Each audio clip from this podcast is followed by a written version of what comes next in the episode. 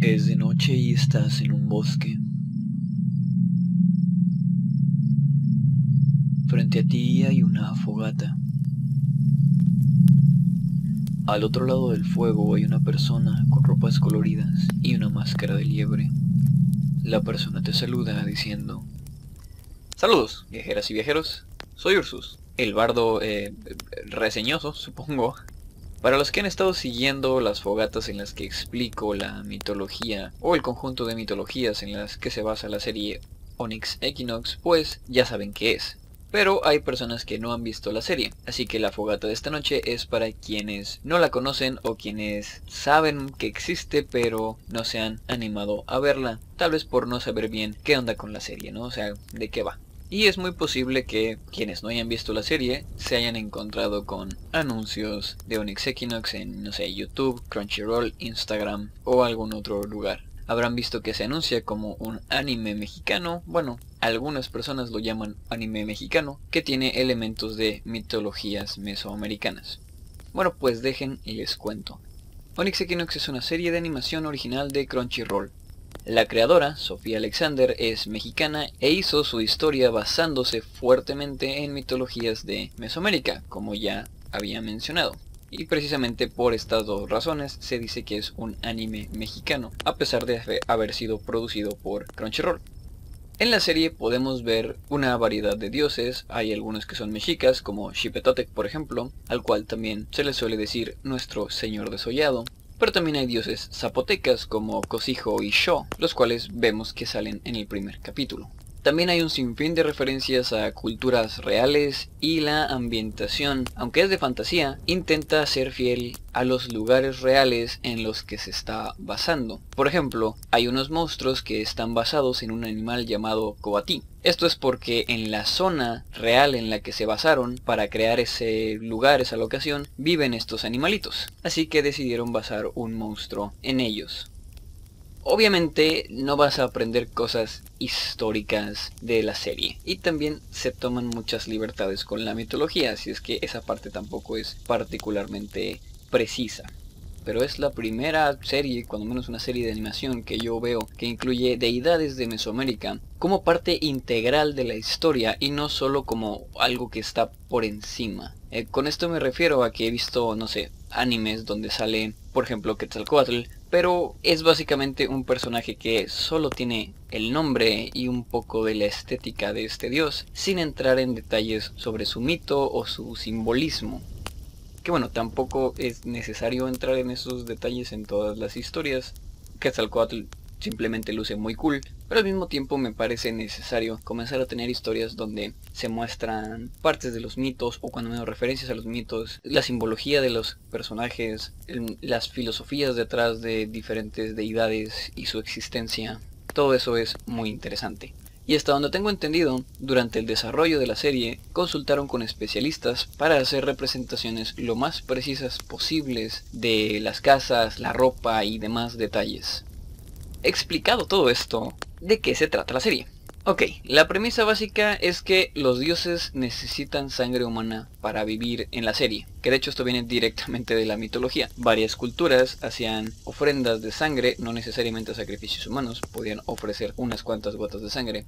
Y bueno, también sacrificios humanos para los dioses porque se creía que los dioses no solo exigían este tipo de ofrendas, sino que los necesitaban para vivir. El sol, por ejemplo, se supone que necesitaba ofrendas de sangre y de algunas otras cosas para poder seguir su camino a través del firmamento. Así es que en la serie retomaron eso e hicieron que los dioses directamente se alimenten de la sangre humana, que no puedan vivir sin sangre humana. Y en el presente de la serie, el problema es que hay una sequía de sangre, pues los humanos han dejado de ofrecer este vital líquido rojo y le están desperdiciando según los dioses en eh, guerras y en conflictos y en cosas que no ofrecen a los dioses. Así que esta sequía de sangre causa fricción entre las diferentes deidades y deciden que la humanidad ya no vale la pena, que deberían destruirla y crear una nueva como ya han hecho varias veces antes. Esto es otra referencia a una de los mitos o leyendas, que de hecho creo que se llama la leyenda de los cinco soles. En esa historia cada sol representa una era diferente y al final de cada era la humanidad fue destruida.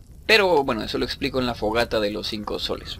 La cosa es que en la serie un dios llamado Tezcatlipoca, el espejo humeante, quiere destruir a la humanidad por lo de la sequía de sangre y pues crear una nueva humanidad. Y por otro lado está su hermano Quetzalcoatl, la serpiente emplumada, quien quiere demostrar que la humanidad vale la pena, que no necesitan destruirla, pueden como que rescatarla. Así que el emplumado propone una apuesta.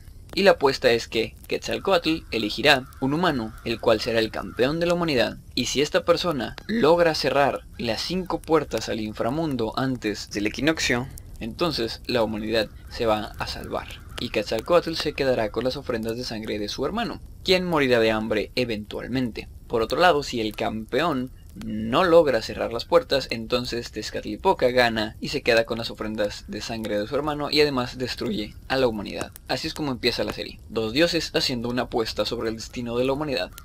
Después de esto, comenzamos a seguir a Isel, quien será el campeón de la humanidad y el llorón de planta. Aclaro que Isel tiene buenas razones para estar hecho bolita llorando, pero hay algunas personas a las que les puede molestar esto, así es que pues les aviso que estará de llorón un rato. Ahora, Isel es Tenochca, es decir, que es de Tenochtitlan, pero tenemos más protas. También está Ciania, una guerrera zapoteca, los gemelos mayas, Kin y Yun, quienes están basados en el mito de los dioses gemelos Hunahpu e Ishbalanque. También explico un poco de estos dioses en otras fogatas. Y bueno, estos dioses son famosos por jugar a la pelota, entre otras cosas. Los gemelos de la serie, por supuesto, son campeones del juego Ulama, conocido como el juego de pelota mesoamericano, que también tiene otros nombres, pero últimamente es más conocido por el nombre de Ulama. Y por último está Shanastaku, una sacerdotisa totonaca. Y bueno, también nos acompaña un emisario de los dioses, el gatote mamado favorito de todos, llamado Yaotl. También hay otros personajes que aparecen como un ajolote mágico llamado Meke, bueno técnicamente lo llaman Mequetrefe, pero de cariño le dicen Meke,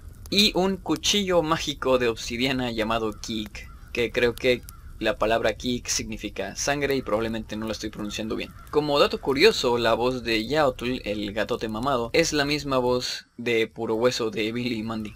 Y bueno, sin meterme en spoilers, la serie básicamente va de este grupo de humanos, más el gatote, el ajolote y el cuchillo, cerrando las puertas al inframundo.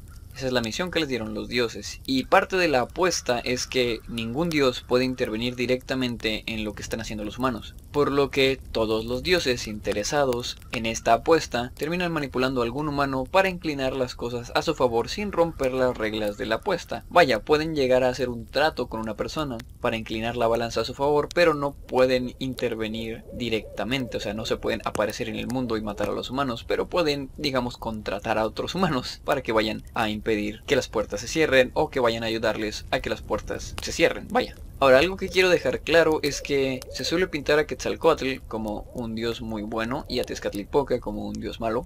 Y ciertamente son una dualidad y cada uno está como que más inclinado hacia un lado del espectro de bondad, maldad que el otro, pero también son dos caras de la misma moneda. Y Quetzalcoatl puede ser tan manipulador y cruel como su hermano o incluso más. De hecho, es el propio Quetzalcoatl quien propone la apuesta y Tezcatlipoca inmediatamente desconfía de sus intenciones. Ahora, otra cosa que quiero aclarar es que es una serie para adultos y hay gore y sexo y también temas densos como depresión y suicidio. Todo esto me parece que está bien manejado, pero si no es lo tuyo, es perfectamente entendible y probablemente la serie no te guste. Ahora, también se juega con la idea de las ofrendas de sangre y los sacrificios humanos, como ya mencioné al principio, como parte del sistema de magia del mundo de Onyx Equinox. Y este es un detalle que puede caer muy fácilmente en estereotipos racistas, pero hasta donde llega mi entendimiento del tema, esta serie maneja bastante bien ese asunto. Ahora, podría estar equivocado, por último, quiero mencionar que todos los personajes protagonistas tienen personalidades muy bien trabajadas y arcos de personaje a lo largo de la primera temporada. Es un cast de personaje más o menos grande, son 5 o 6 personajes protagonistas, pero todos los personajes están bastante bien trabajados. Y vamos viendo cómo crecen y se vuelven más cercanos a lo largo de la temporada. Como notas negativas puedo decir que a veces la animación no es la mejor y hay ciertas escenas con un ritmo algo estático, pero esos son los problemas más grandes que tengo con la serie realmente. Y aunque sí se siente algo awkward el ritmo de vez en cuando también me deja ver un poquito más a detalle los grandiosos fondos y los diseños de casas, ropa y demás cosas. No sé si esa era la intención al hacer las imágenes un poquito más estáticas. Y por último, si les preocupa no entender qué está pasando en la serie, porque no saben mucho de mitología mesoamericana, pues no se preocupen, debe haber por ahí muchos videos en YouTube que lo expliquen, realmente no he buscado, pero yo mismo tengo una lista de reproducción donde hablo a detalle de cada capítulo de la serie, mencionando un poco de lo que sé de este conjunto interesante de mitologías.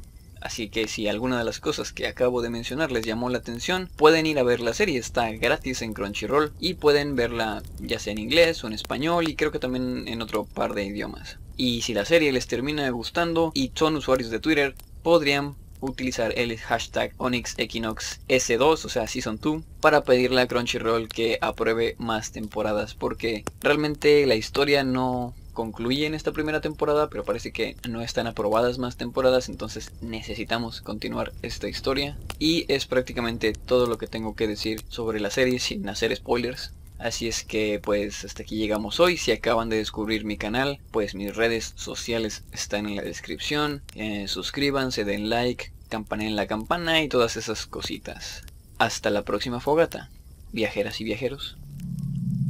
El fuego se apaga.